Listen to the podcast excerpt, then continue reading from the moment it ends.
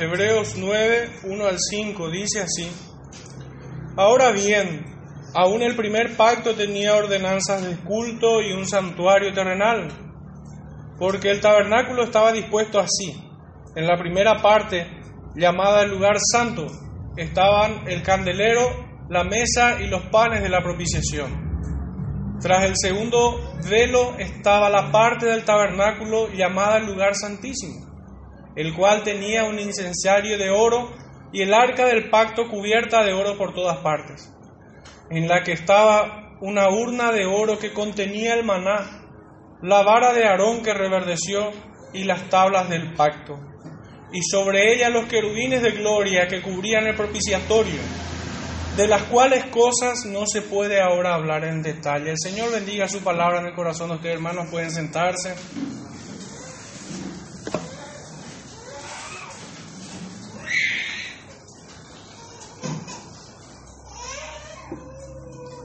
Bueno, este sermón es la parte 4 de lo que dimos en llamar un nuevo y mejor pacto.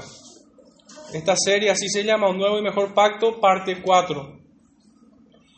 Y ya para entrar en el tema quisiera hacer una breve introducción para conectar lo anterior que hemos venido estudiando y lo que hoy estaremos abordando. Debemos recordar algunos puntos del capítulo 8 del contexto inmediato para entrar en el presente capítulo. Y lo he estructurado en siete puntos, siete ideas que tenemos que recordar para poder entrar en este capítulo 9. El punto 1, Cristo es mejor sumo sacerdote que cualquier otro. Esto es, es correlativo, o sea que estas ideas van avanzando desde el primer versículo hasta el versículo 13. Entonces el primero es Cristo, por ahí si quisieran mirar dónde se encuentra esta idea, empezamos desde los primeros versículos. Cristo es mejor sumo sacerdote que cualquier otro. Dos, Cristo es nuestro supremo Rey celestial. Tres, el tabernáculo construido en la tierra era apenas la sombra del verdadero que está en el cielo. Cuatro, es de Cristo un mejor ministerio, mediador de un mejor pacto, establecido sobre mejores promesas. Quinto, comparación entre los dos pactos, semejanzas y diferencias. Sexto, amonestación bajo el primer pacto y bendita esperanza en el segundo. Y séptimo punto, el segundo pacto, esto es un nuevo y mejor pacto, ha dado por viejo al primero y próximo a desaparecer. Hemos hablado bastante acerca ya de esto, pero en términos prácticos, queriendo aportar un poco más a todo eso que venimos viendo, eh, por medio de una pregunta, ¿Cómo se traduce esto que decimos? Todos estos puntos que hemos venido diciendo. ¿Cómo se traduce esto en el segundo pacto? Que es el segundo pacto, es mejor para el pueblo. ¿Por qué es mejor? Porque en términos prácticos, ¿cómo se traduce esto que decimos que el segundo pacto es mejor para el pueblo? ¿Cómo podemos responder a esa pregunta? ¿Cómo nosotros vivimos este nuevo y mejor pacto. Aquellos que son parte del pacto y reciben sus bendiciones. En términos prácticos, ¿cómo se traduce eso? E intenté responder a esa pregunta porque esa pregunta me, me atrapó por un momento cuando estaba estudiando el tema. Y es que en el primer pacto el pecador debía ofrecer repetidas veces ofrendas y sacrificios a Dios para remisión de sus pecados. En cambio, ya estando en el segundo pacto, los pecadores de todos los tiempos obtienen el perdón de pecados por el único y definitivo sacrificio de Jesús en la cruz, una vez y para siempre. Y verdaderamente esto es bueno, porque el Señor no siempre aceptó ofrendas y sacrificios ha rechazado de mano de, reyes, como el caso de Saúl. que ha rechazado su ofrenda. Pero sin embargo nosotros podemos estar seguros, en paz, acercarnos confiadamente, como dice el capítulo 10 de este mismo libro, acercarnos ante el trono de la gracia sabiendo que aquel sacrificio que fue hecho por nosotros una vez y para siempre fue aceptado en todo. Fue grato al Señor y de esa manera nosotros somos aceptos en el amado. En términos prácticos se traduce en una confianza plena para acercarnos en paz a nuestro buen Dios. Ahora sí, ya entremos en, este estudio. Básicamente tiene dos partes. La primera parte, como es un texto descriptivo, vamos a entrar en detalle de todos los elementos y su significado que encontramos en él.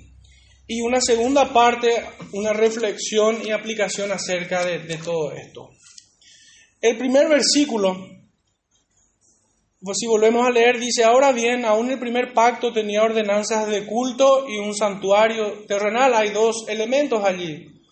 Ordenanzas de un culto y un santuario terrenal. Digamos que es, en términos más humanos, más terrenales, pudiéramos decir que tenemos un lugar como la oficina de un juez el estrado de un juez y el protocolo de cómo uno se debe acercar.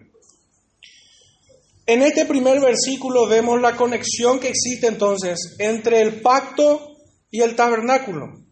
Existían reglas para el culto dadas a Moisés y estos debían ser transmitidos a las siguientes generaciones. Esto, si quieren tomar nota, se encuentra en extenso en Éxodo capítulo 29 y 30.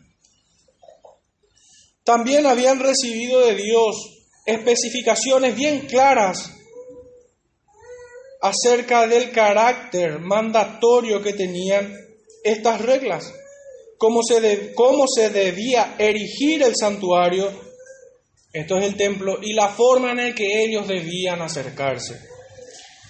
Más extensamente va del capítulo 25 al capítulo 30, esto que acabo de decir, en detalle.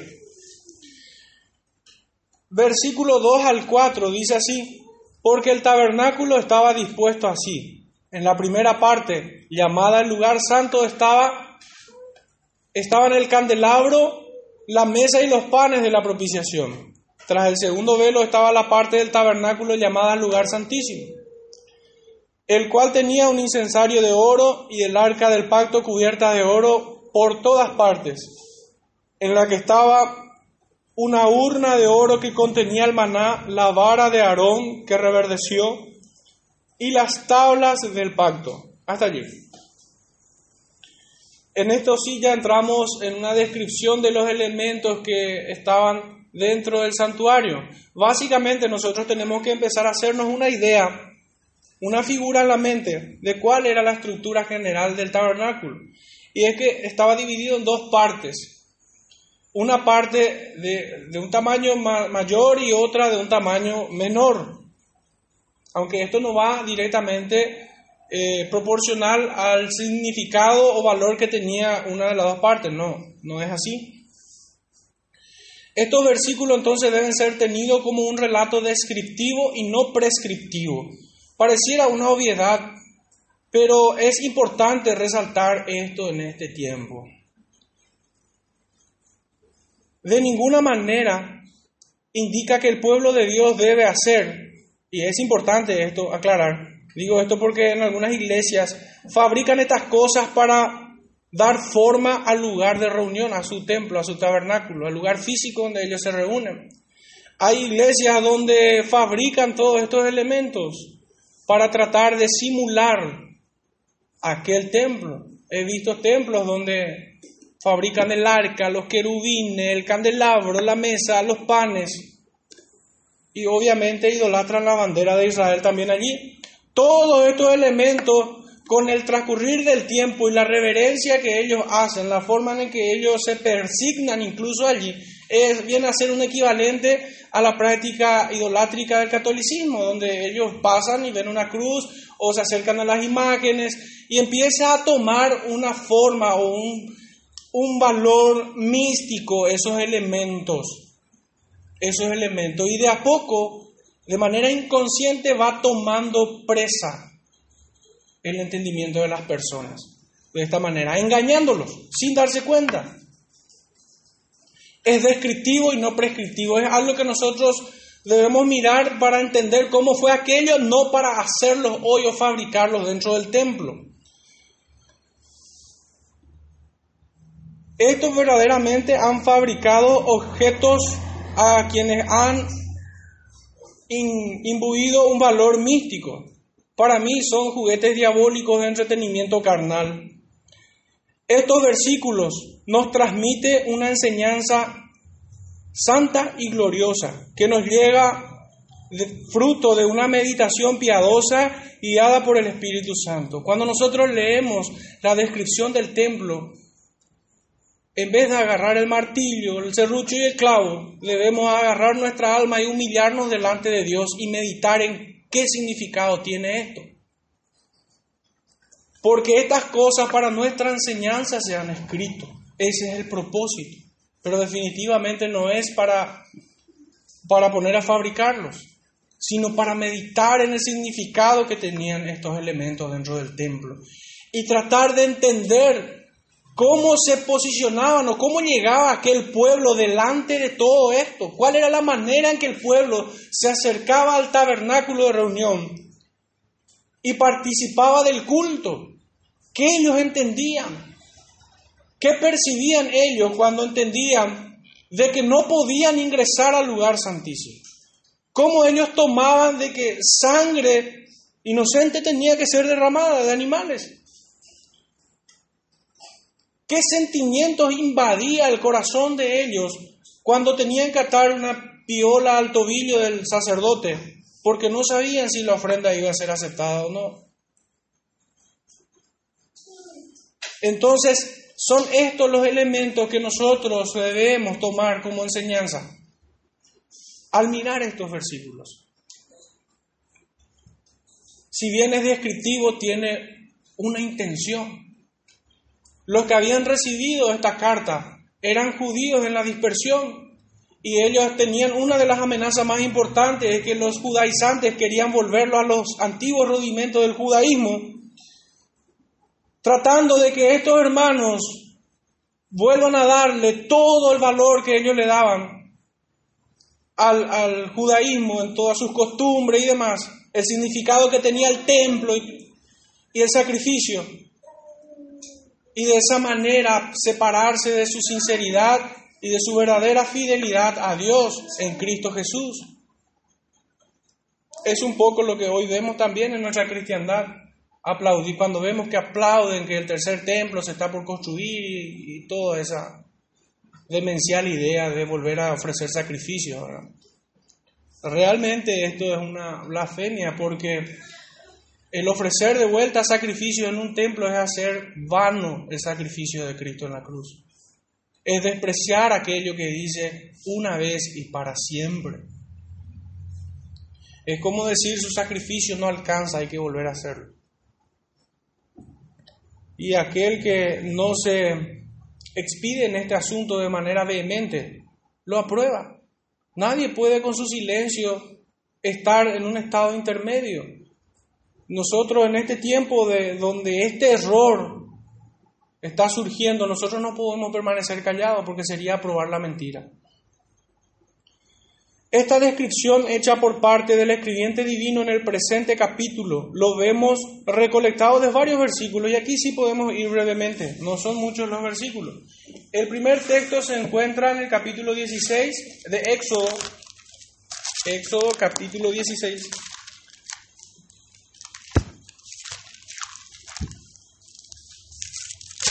Versículo 25 al 30. Éxodo 16, 25 al 30 dice así. Y dijo Moisés, comedlo hoy porque hoy es día de reposo para Jehová. Hoy no hallaréis en el campo. Seis días lo recogerás, mas el séptimo día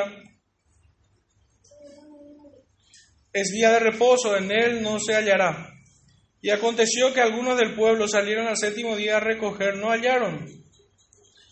Yo creo que anoté mal el texto. Supongo que sí. Número 17.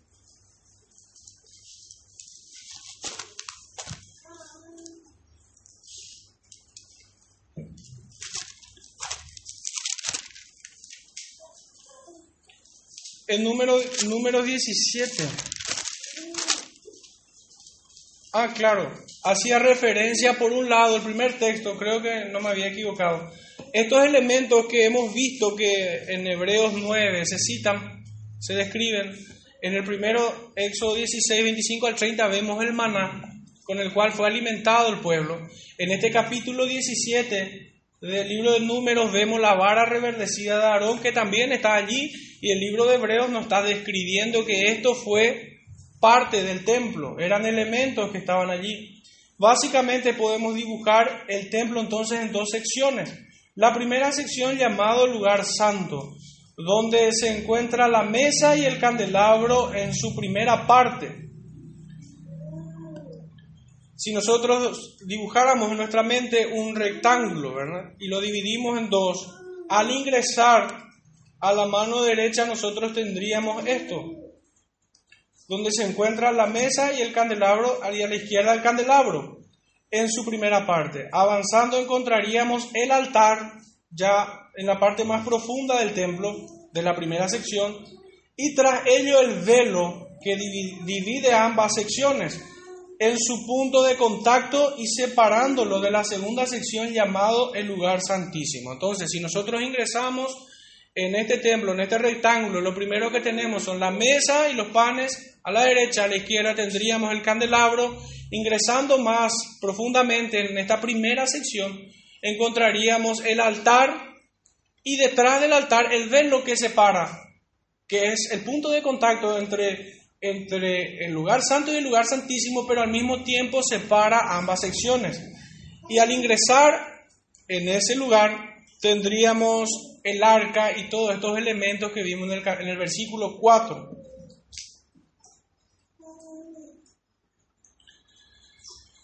Este esta segunda parte, esta segunda sección, era un espacio de proporciones más pequeñas, geométricamente hablando no así en su grado de importancia donde se encontraba en aquel tiempo el incensario de oro, el arca del pacto, la urna de oro que contenía el maná, la vara reverdecida de Aarón y las tablas del pacto. Imagínense cuánto significado tomaba estos elementos en la mente y el corazón de aquellos judíos que sabían que estos elementos estaban allí su mente eran llevadas a, todas esas situaciones donde vemos que apareció el maná, la vara reverdecida de Aarón, las tablas de la ley, que por cierto tenemos la bendición de que pudimos estudiarlo los domingos en la tarde por, manos del hermano Eduardo, este tema, y capturar toda esa imagen. Si había algo que repitió en sus diez sermones, era de que el lugar temblaba, el, lugar no era como para estar...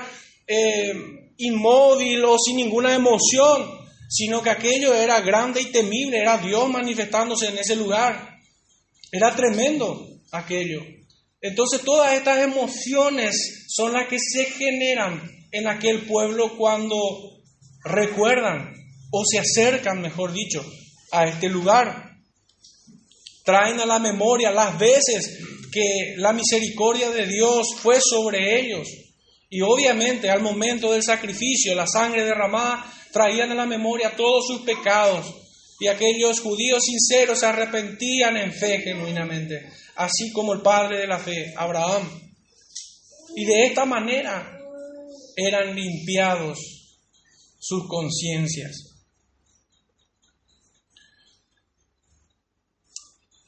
Todos estos elementos se encuentran encuentran su total significado y valor. Esto es muy importante.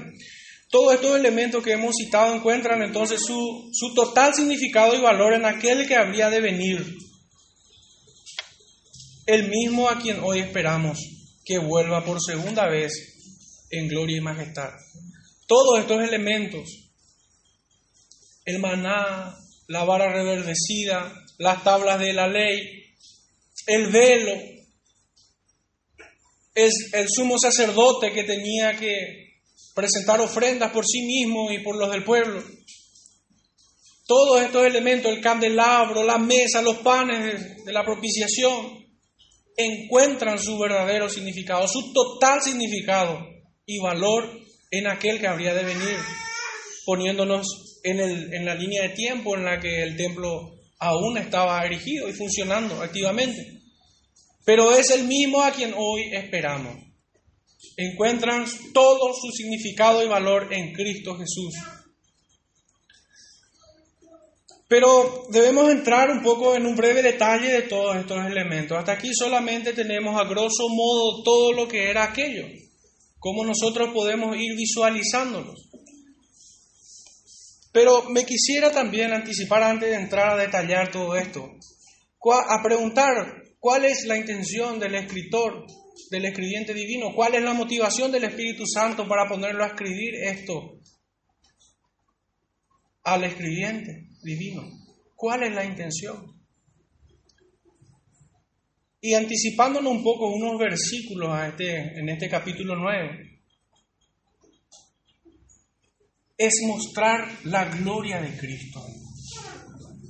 La gloria de Cristo es la gloria de Dios, cosa que ellos le atribuían a su judaísmo, a las promesas, el pacto, la ley y todo eso. Cristo era superior a todo esto. Él es la verdadera sustancia, aquello simplemente eran sombras, figuras. Pudiéramos decir, yo suelo utilizar esta, esta comparación, eran parábolas para entender los misterios del reino. Entonces el escribiente divino con esto va a hacer una comparación entre lo que era aquello, la tradición judía, vamos a decirlo, o etiquetarlo de esa manera, y lo que era Cristo hoy para ellos. En términos prácticos, prácticos, como habíamos dicho, no hay necesidad de volver a ofrecer sacrificios, pues Cristo ofreció una vez y para siempre. No hay necesidad de estarnos detrás del velo cuando fue consumado la obra de Cristo, el velo se rasgó. Entonces, la intención del escritor es que ellos pudieran valorar en su correcta dimensión todo aquello. Aquello sirve hoy para enseñanza nuestra, no para anhelar aquello de volver a construir el templo y de tener toda esta, esta liturgia que ellos tenían. Ahora tenemos libre acceso, dice el escribiente también, por medio de Cristo. Entonces el primer elemento que, volviendo a nuestro texto central de Hebreos 9, el primer elemento que encontramos en el lugar santo, vamos a tomar primeramente ese espacio, el lugar santo, entrando es lo primero que encontramos. El lugar santo tenemos, el primer elemento es el candelabro, la mesa y el pan consagrado. Iban juntos estos elementos. Y debemos ampliar un poco la imagen para tener una dimensión más aproximada. Y, y se encuentra el versículo en Éxodo 25, Éxodo 25, versículo 31 al 39.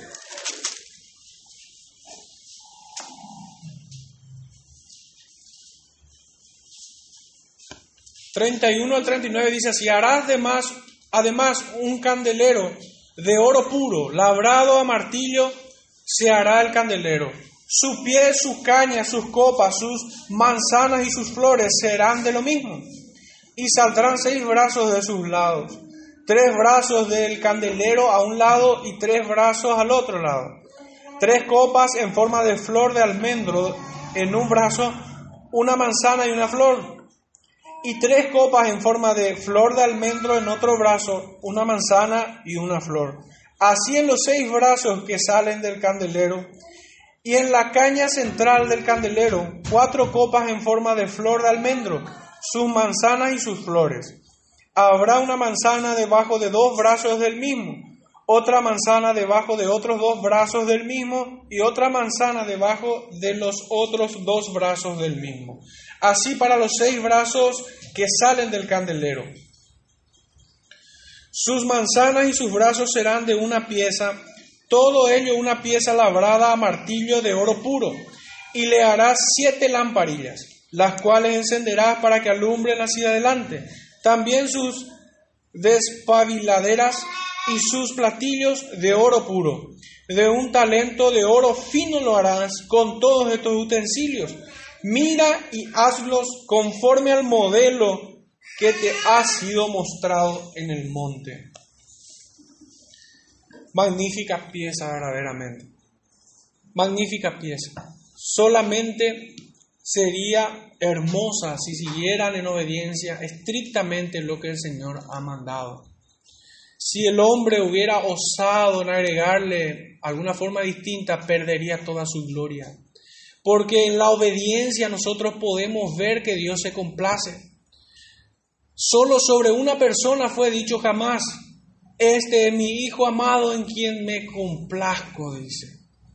Y él había cumplido estrictamente todo lo que se le había mandado, todo lo que se podía ver en las profecías, todo lo que han escrito los profetas de él, él lo ha cumplido. El Señor se ha gozado y ha aceptado su, su obediencia como verdadera adoración.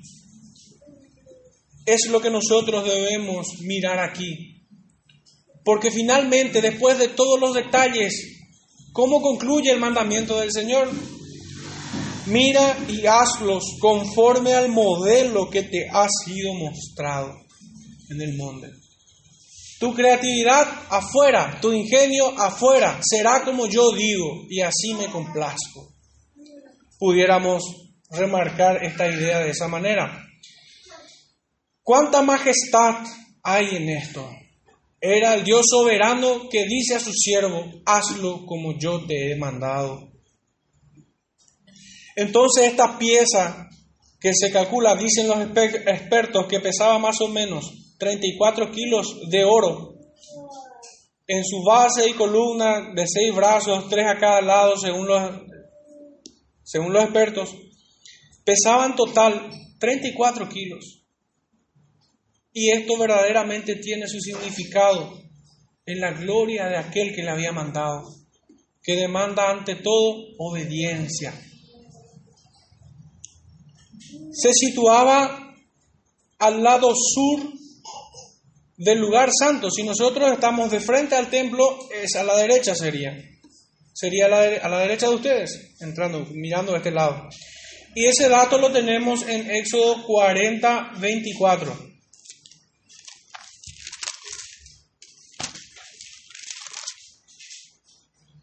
Éxodo 40, 24, puso el candelero en el tabernáculo de reunión enfrente de la mesa al lado sur de la cortina. Allí tenemos el dato. Frente a la mesa es una referencia, al lado sur de la cortina la otra coordenada, por así decirlo. El segundo elemento que tenemos descrito ahí en Hebreos 9 es la mesa. Y para ampliar un poco la imagen debemos volver a Éxodo 25.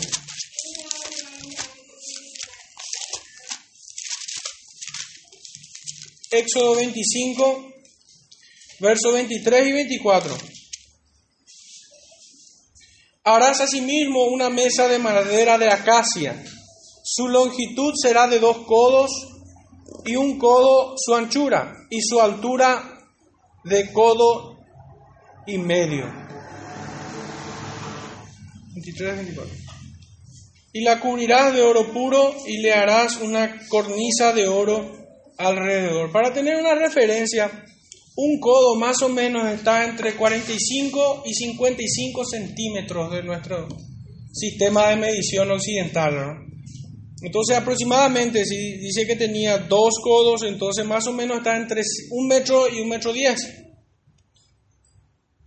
de longitud y un codo su anchura, sería como 50 centímetros aproximadamente, y su altura de un codo y medio, sería más o menos 50 más 25, 80 centímetros aproximadamente sería. Esa sería, esa sería la proporción de este elemento, la mesa. Entonces tenía un metro y medio por aproximadamente 80 centímetros de ancho, cubierta de oro puro. Y sobre la mesa encontramos el siguiente elemento, los panes de la proposición, o el pan de la proposición. Y está en el mismo capítulo, pero en el verso 30. Y pondrás sobre la mesa el pan de la propiciación delante de mí continuamente. Entonces iban juntas, la mesa y los panes no iban separadas, situado al lado norte del lugar. Ah, no, me, adelanté. Esto encontramos en Éxodo 40, 22. De vuelta para tener una referencia de su ubicación. Éxodo 40, 22 dice así. Puso la mesa en el tabernáculo de reunión al lado norte de la cortina fuera del velo, y sobre ella puso por orden los panes delante de Jehová como Jehová le había mandado. Eran varios panes porque eran doce, una que representaba a cada tribu de, aquel Israel. Ambos elementos entonces iban juntas y se, y se colocaban doce panes que representaban estas doce tribus. Este significado lo encontramos en Levítico 24. Es muy importante y prudente encontrar el significado de todos estos elementos en la propia escritura. No hay que entrar a improvisar o a espiritualizar de manera atrevida y darle un significado que no tiene. Levítico 24, 5 al 9 dice así. Lo que de suyo naciera en tu tierra cegada, no la cegarás, y las uvas de tu viñedo no vendimiarás Año de reposo será para la tierra, más el descanso de la tierra te dará para comer a ti, a tu siervo y a tu sierva, a tu criado y a tu extranjero que morare contigo. No, leí el 25. Leí el 25. El 24 es. Levítico 24, 5 al 9. Y tomarás flor de harina y cocerás de ella doce tortas. Cada torta será de dos décimas de efa y las pondrás en dos hileras, seis en cada hilera sobre la mesa limpia delante de Jehová. Pondrás también sobre cada hilera incienso puro y será para el pan como perfume ofrenda encendida a Jehová. Cada día de reposo lo pondrás continuamente en orden delante de Jehová en nombre de los hijos de Israel como pacto perpetuo. Y será de Aarón y de sus hijos, los cuales lo comerán en lugar santo porque es cosa muy santa para él, de las ofrendas encendidas a Jehová por derecho perpetuo. Entonces eran doce y representaba cada pan a una tribu de Israel, estaban agrupadas de seis en seis. Hemos hablado del lugar santo, el candelabro, la mesa y los panes de la proposición. En nuestro texto de Hebreos, hasta allí llega la descripción del lugar santo, pero hay que hacer una precisión con lo que sigue. Incluso fue motivo de controversias en la interpretación de, estos versículos. En el versículo 2 tenemos lugar santo donde estaba el candelabro, la mesa y los panes de la propiciación. Así dice aquí. Y en el verso 3 ya pasa a la segunda parte tras el velo, el cual llamaban el lugar santísimo. Y empieza a describir lo que allí se encuentra. Y lo primero que encontramos es el incenciario de oro, que en algunas versiones hablan de, del, más bien del arca, no me, me equivoco, del lugar donde se ponía, de la mesa del incenciario, el altar hablan en términos de el altar de oro para el incenciario.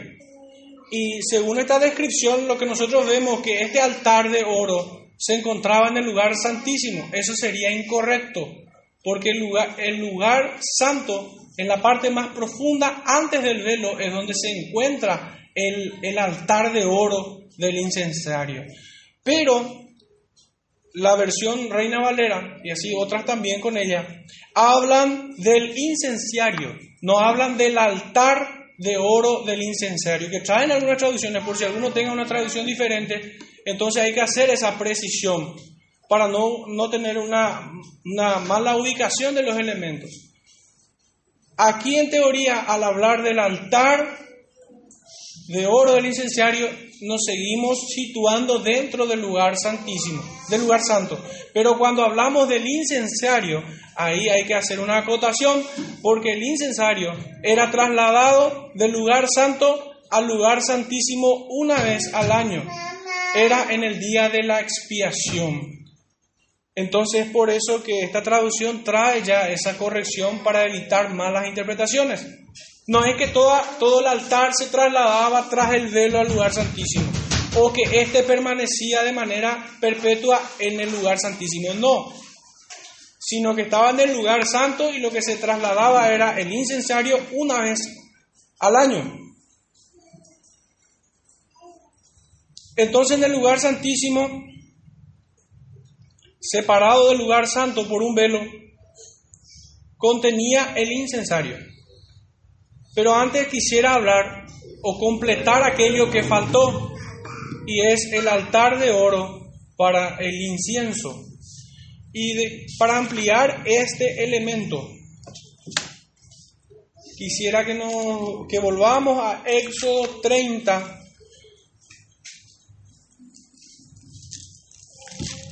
verso 1 al 6, y ahí encontramos, en mi versión al menos figura un subtítulo que dice el altar del incienso.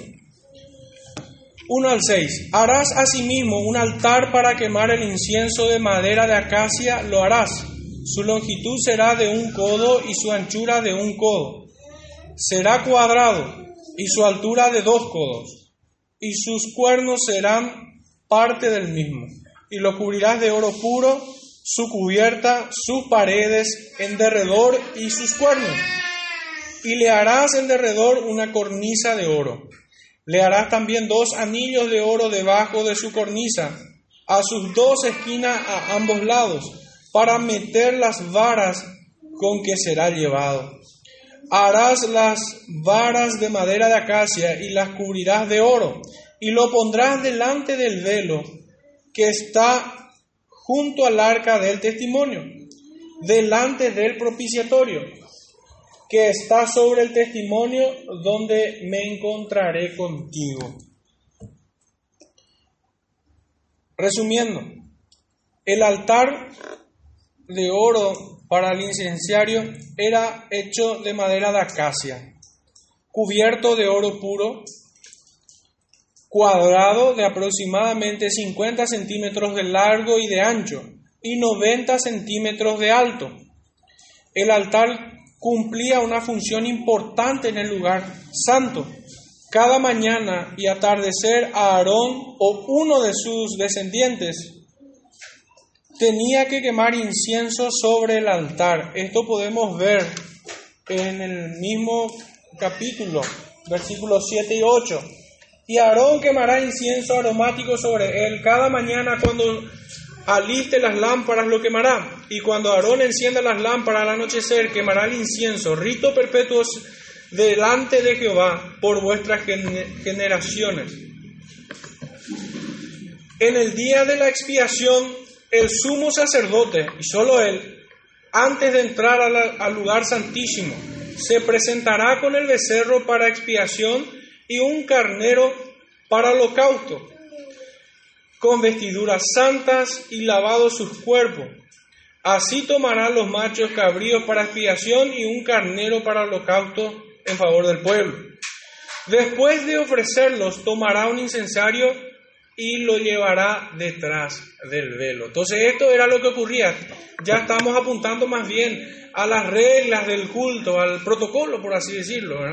Hemos descrito los elementos del lugar santo y del lugar santísimo y aquí está mandado la forma en que se debía ofrecer este culto a, Dios. El texto que nos ilustra bien esto está en Levítico capítulo 16, verso 1 al 12. Una lectura rápida podemos hacer para visualizar un poco mejor. Eh, Levítico 16, 1 al 12. Habló Jehová a Moisés después de la muerte de los hijos de Aarón, cuando se acercaron delante de Jehová y murieron. Y Jehová dijo a Moisés, di a Aarón tu hermano, que no en todo tiempo entre en el santuario detrás del velo, delante del propiciatorio que está sobre el arca, para que no muera, porque yo apareceré en la nube sobre el propiciatorio. Con esto entrará Aarón en el santuario, con un becerro para expiación y un carnero para holocausto. Se vestirá la túnica santa de lino y sobre su cuerpo tendrá canzoncillos de lino, y se ceñirá el cinto de lino, y con la mitra de lino se cubrirá. Son las santas vestiduras, con ellas se ha de vestir después de lavar su cuerpo con agua. Y de la congregación de los hijos de Israel tomará dos machos cabríos para expiación y un carnero para holocausto y hará traer a Aarón el becerro de la expiación que es suyo, y hará la reconciliación por sí y por sus casas. Después tomará los dos machos cabríos y los presentará delante de Jehová a la puerta del tabernáculo de reunión, y echará suerte a Aarón sobre los dos machos cabríos, una suerte por Jehová y otra suerte por Azazel.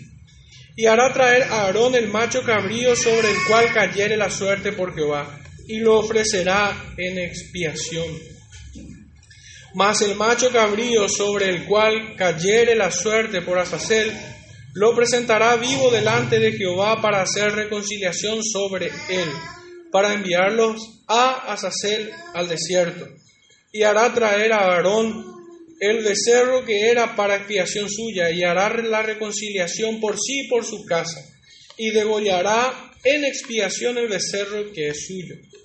Después tomará un incensario lleno de brasas de fuego del altar delante de Jehová y sus puños llenos del perfume aromático, molido y lo llevará detrás del velo.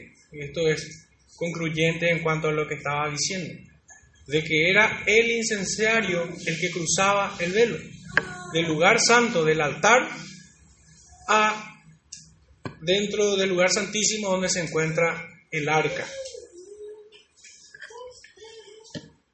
El altar del incienso entonces se encontraba en la parte más profunda del lugar santo y el incensario era una extensión del altar. Así debemos mirar nosotros este texto de Hebreos 9. Era una extensión del altar que ingresaba momentáneamente detrás del velo una vez al año el altar era muy santo al Señor. Éxodo 30:10, pueden revisarlo. Esto dice. Por lo que ese, este pasaje de Hebreos debe contextualizarse en el día de la expiación, cuando describe el incenciario en el lugar santísimo. Solamente había un día en que el incensario estaba en el lugar santísimo y era en el día de la expiación. Después de haberse ofrecido y purificado a Aarón, el sumo sacerdote y todo el pueblo. Entonces entraba con este incensario que lo cubría, cubría todo el arca para que no sea consumido también él. Ya entrando entonces ya hemos entrado con el incensario momentáneamente en el día de la expiación en el lugar santísimo. Ahora vamos a revisar los elementos que permanecían allí de manera permanente. El arca cubierta de oro es lo primero que cita nuestro texto. Er, era un cofre de madera de acacia de vuelta, como todo lo que se fabricaba allí de madera. Aproximadamente de un metro diez centímetros de largo 70 centímetros de ancho y 60 de alto, cubierta de oro puro, así también como los otros elementos. Situada en el lugar santísimo, excepto cuando el Señor ordenaba al pueblo continuar su viaje por el desierto, cargando el arca los sacerdotes por aquellos anillos que se habían descrito y por donde metían los palos con los cuales alzaban.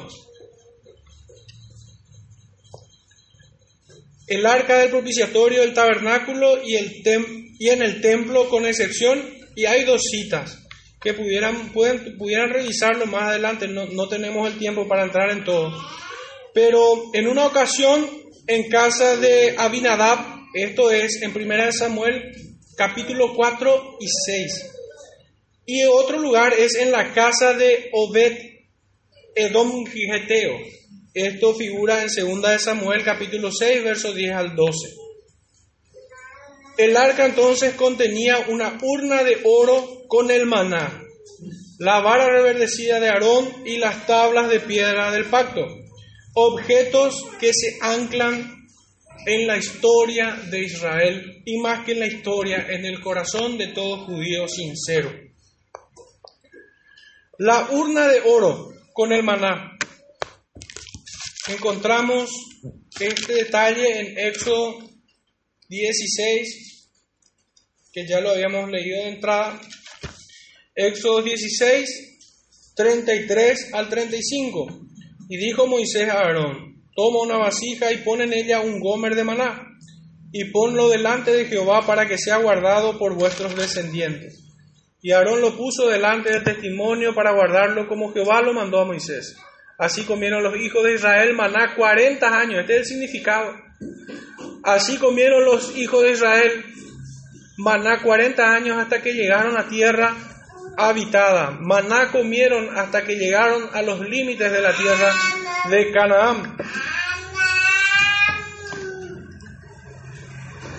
También vemos dentro del arca la vara reverdecida de Aarón. Esto está en número 17.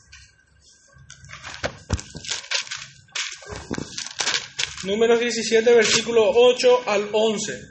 Y aconteció que el día siguiente vino Moisés al tabernáculo del testimonio, y he aquí que la vara, la vara de Aarón de la casa de Leví había reverdecido y echado flores, y arrojado renuevos y producido almendras. Entonces sacó Moisés todas las varas de delante de Jehová a todos los hijos de Israel, y ellos lo vieron, y tomaron cada una su vara.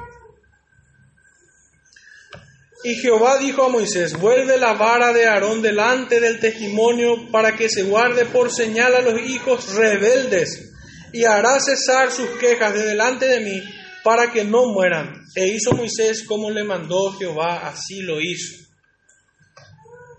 Este es el sentido, el significado de estos elementos dentro del arca, en el lugar santísimo y los sentimientos que ellos tenían, las ideas y las emociones que ellos experimentaban al acercarse a Dios, al tabernáculo, son obvias, ¿verdad?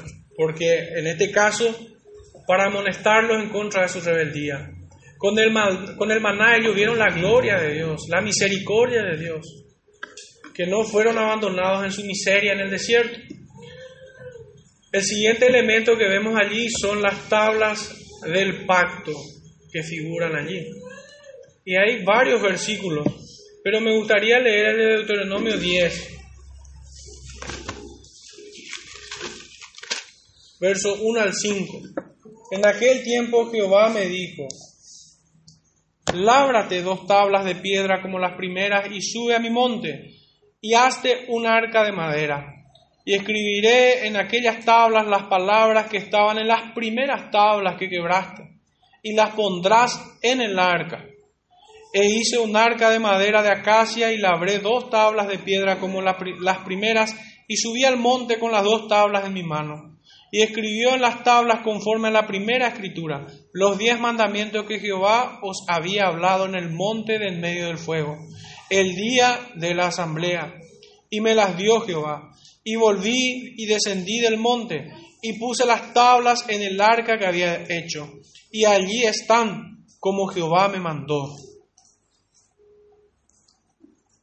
Vemos entonces eh, a dónde está apuntando el escritor de Hebreos cuando describe estos elementos. El arca simboliza la sagrada presencia de Dios en aquellos tiempos. Eso simbolizaba. Era la presencia de Dios que se revelaba a través de ellos por medio de su ley moral, las tablas. También expresaba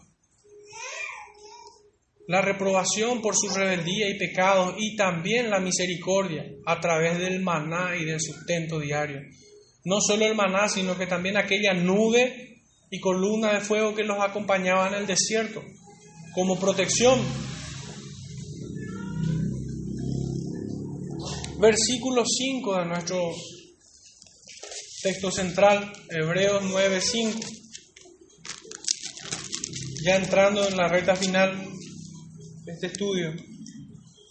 El versículo 5 dice así, y sobre ella los querubines de gloria que cubrían el propiciatorio, de las cuales cosas no se puede ahora hablar en detalle. Después de haber descrito el lugar santo, el lugar santísimo y todos los elementos que allí estaban, vuelve a enfatizar un lugar, y es el arca, que está cubierta por querubines que cubren ese lugar, ese elemento. Era la presencia de Dios que estaba siendo guardada por estos querubines de gloria. Podemos imaginar por qué son llamados querubines de gloria. Moisés subió un momento y su rostro al bajar resplandeció. Estos querubines son de gloria no por una cuestión elemental de ellos, sino porque estaban en la presencia de Dios. Era Dios quien inundaba todo lugar con su gloria y a todo aquel que se acercaba a Él. Vuelve a resaltar entonces la presencia del arca en el lugar santísimo. Vuelve a enfatizar, como diciendo, este es el lugar más importante. Es aquí donde está la presencia de Dios. Es allí donde todo judío sincero debía anhelar estar algún día. Y al mismo tiempo darse cuenta que no podía en sus propios medios, que le era imposible, que necesitaba de alguien que venga y rasgue ese velo y que pudiera ofrecer un verdadero sacrificio por los siglos de los siglos y nunca más le sean contados sus pecados. Todo judío sincero debía pensar así, debía anhelar esto debería anhelar buscar la presencia de Dios. Y el escritor lo resalta a través de la descripción de estos dos querubines. Y para ampliar esto, volvamos a nuestro texto de Éxodo, capítulo 25, verso 17 al 22, dice así, y harás un propiciatorio de oro fino, cuya longitud será de dos codos y medio y de su anchura de un codo y medio. Harás también dos querubines de oro, labrado a martillo lo harás en los dos extremos del propiciatorio. Harás pues un querubín en un extremo y un querubín en el otro extremo. De una pieza con el propiciatorio harás los querubines en sus dos extremos. Y los querubines extenderán por encima las alas, cubriendo con sus alas el propiciatorio, sus rostros, el uno enfrente del otro, mirando al propiciatorio los rostros de los querubines. Y pondrás el propiciatorio encima del arca.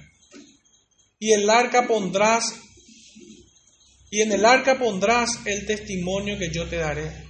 Y de allí me declararé a ti y hablaré contigo de sobre el propiciatorio. De entre los dos querubines que están sobre el arca del testimonio, todo lo que yo te mandaré para los hijos de Israel. De allí el Señor iba a hablar a Moisés. Allí estaba la presencia de Dios. Y él había puesto dos querubines.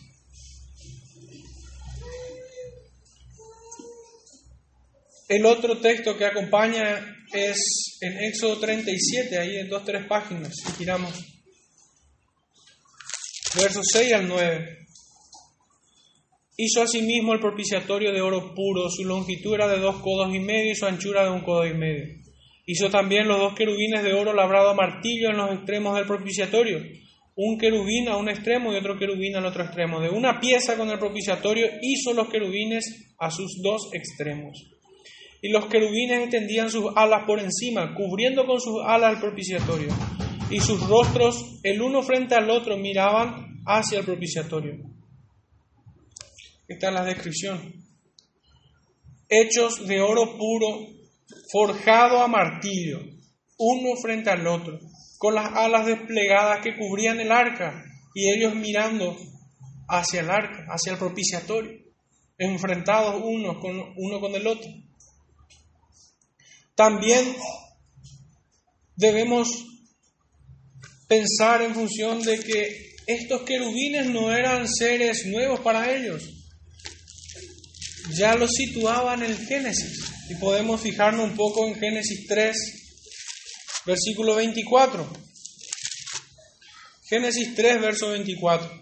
Echó pues fuera al hombre y puso al oriente del huerto de Edén querubines y una espada encendida que se revolvía por todos lados para guardar el camino del árbol de vida. Dios había echado al hombre por su pecado, por su rebeldía, y había puesto querubines para que nadie pudiese llegar a él. El camino a Dios estaba cortado y es guardado por estos seres angelicales, querubines de oro, allí en el lugar santísimo.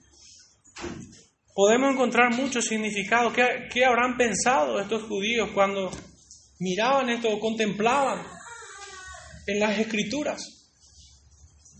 ¿Acaso todo hombre, todo judío podía ingresar allí? No, Dios lo había sacado. Y dos querubines guardaban su presencia. Aquel que no se acercaba en las estrictas regulaciones de Dios moría ahí y debía ser, debía ser sacado con una piola.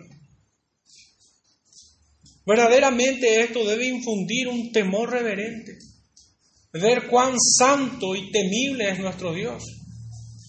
Es un Dios santo, tres veces santo como lo hemos cantado hoy, cuya presencia está guardado por querubines de gloria Querubines de gloria porque Él es glorioso. Nadie puede acercarse, no hay otra forma. Estos querubines no estaban ahí como ornamentación, no estaban para adornar, sino que tenía un mensaje y un mensaje bien claro. Nadie puede acceder a la presencia de Dios. Nadie, Él no se lo permite a nadie. Nadie puede decir, yo tengo mis formas, yo tengo mi método, el Señor me entiende, me comprende, el Señor sabe cómo yo soy. No, no se engañe. Nadie puede plantarle artículo al Señor y decirle, yo me acerco a ti en la manera en que yo quiero.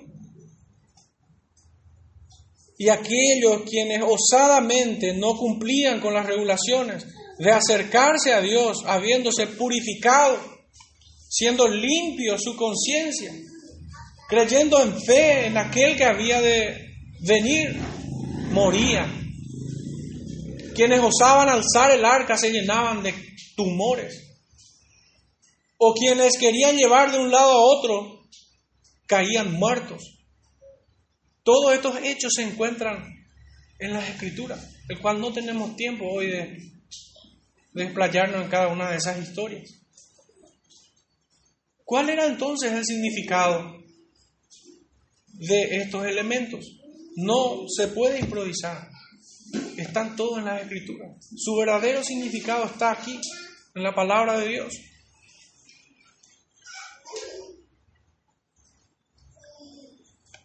Hay varios textos que, que nos ilustran esto pero voy a citar solo algunos. O Salmo 80, que habíamos leído al principio, al comenzar nuestra adoración. Salmo 81. Oh pastor de Israel, escucha. Tú que pastoreas como ovejas a José, que estás entre querubines, resplandece. Y el Salmo 99.1, que también lo hemos leído. Jehová reina, temblarán los pueblos. Él está sentado sobre los querubines.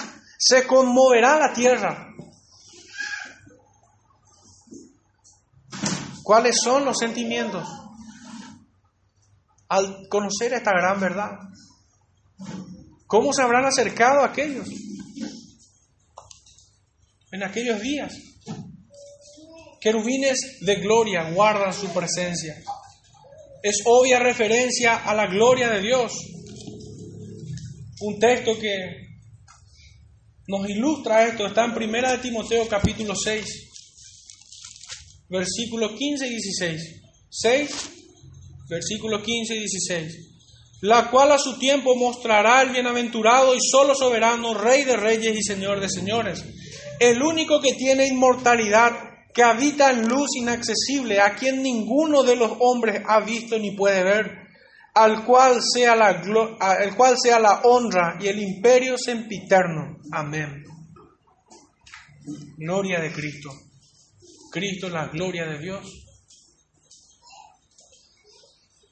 Sus alas de estos querubines daban sombra sobre el lugar de expiación y nadie podía acercarse a Dios, ni el sumo sacerdote, solo en el día de la expiación, después de hacer purificación. Por último, tratando de traer más luz a estos textos, a estos cinco versículos, vemos que en el relato de Hebreo se produce como un corte un poco abrupto, diciendo que no hay tiempo para extendernos en esto, parafraseando un poco, pero voy a leerlo literalmente, dice así, de las cuales cosas no se puede ahora hablar en detalle.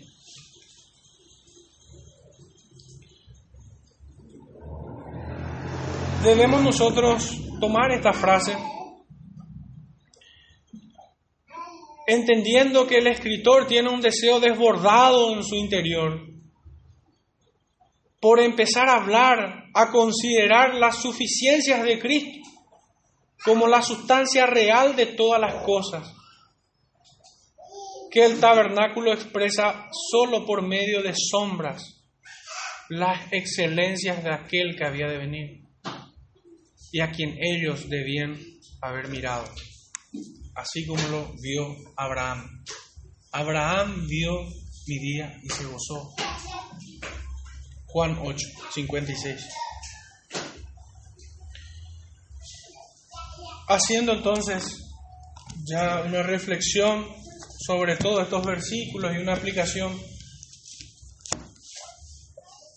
los pactos se encuentran profundamente conectados con todo lo que es el tabernáculo, su representación y expresa a través de figuras y reglas que eran desarrolladas, el cual era desarrollado el culto al Dios vivo y verdadero. Todos los elementos que allí se hallan transmitían en todo tiempo santidad, solemnidad y majestad. Esto infundía un temor reverente a todo aquel que se acercaba al templo. Todo cuanto se construyó y se practicó allí estaba estrictamente mandado y demandaba obediencia en cada detalle. Esto es lo que podemos nosotros decir acerca de estos versículos. No podemos divagar en espiritualizar lo que la escritura claramente dice y claramente apunta. El lugar santo donde el pueblo se presentaba estaba separado del lugar santísimo, así como este remanente de pecado hoy nos separa de la presencia inmarcesible de nuestro buen Dios.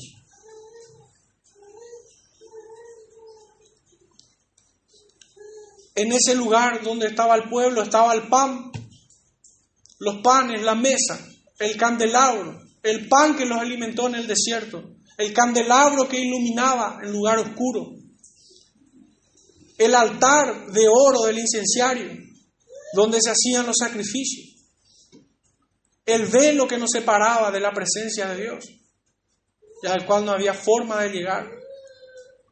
En aquellos días hubieron muchos sumos sacerdotes, mas hoy tenemos a Cristo por los siglos de los siglos. Su sacrificio fue acepto y nosotros en sus méritos podemos acercarnos. Eso es lo que tuvieron que haber visto aquellos y eso es lo que nosotros debemos mirar hoy. Hoy sigue estando el significado de las dos tablas de la ley, pero escritas en nuestros corazones. La vara reverdecida de Aarón Así como cuando el Señor nos tomó, es imposible que una vara seca reverdezca, al menos que el milagro de Dios allí acontezca. De esa manera el Señor nos tomó cuando estábamos muertos en nuestros delitos y pecados. Éramos, éramos como aquel valle de huesos secos al que el Señor infundió vida. Y cada vez que nos acercamos a su presencia, debemos humillarnos delante de Él, rindiéndole verdadera devoción y adoración. No sería completo la reflexión si es que no dijera también, no dijera también que debemos anhelarlo. Debemos anhelar hacer esto siempre. El apóstol Pablo en su carta a los romanos decía que nosotros debemos ofrecer un culto racional, entendiendo todo, comprendiendo todo. Cuán ligados estamos a Cristo. ¿Cuánto entendemos de estos símbolos? Hay solo un plan de salvación y es el que Cristo consumó. Todo cuanto se construyó y se practicó allí estaba estrictamente mandado. El pueblo, guiados por los sacerdotes, adoraban a Dios verdaderamente cuando ellos eran íntegros y rectos en todos sus caminos, entendiendo que necesitaban su perdón, que Dios les fuera propicio para estar en paz en su presencia. Pensemos en todo esto para exaltar la gloria de Cristo. Su inmensa bondad para con todo aquel que viene a Él. Él lo hizo todo. Pensemos en todos los elementos, en todos estos elementos, para alentarnos a buscar una vida santa que honre y glorifique a Dios. Y solo quiero cerrar y oramos con un versículo más. Hebreos 10, 19 al 25. Y pensemos en todo esto que hemos estudiado, todo su significado.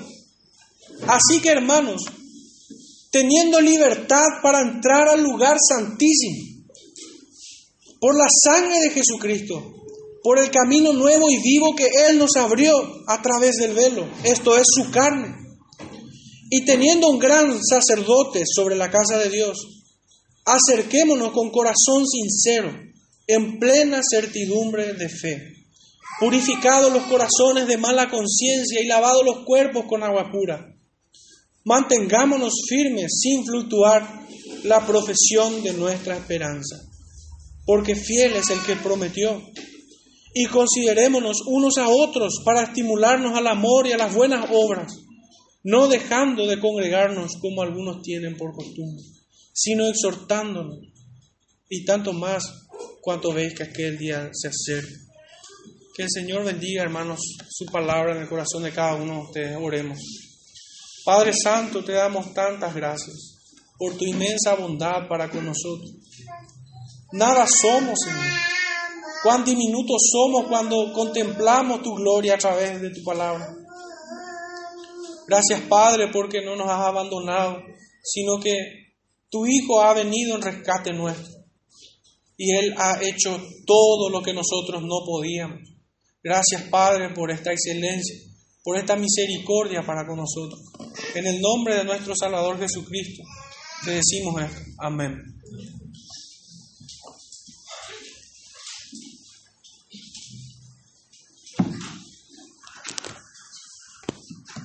Cantemos, hermano,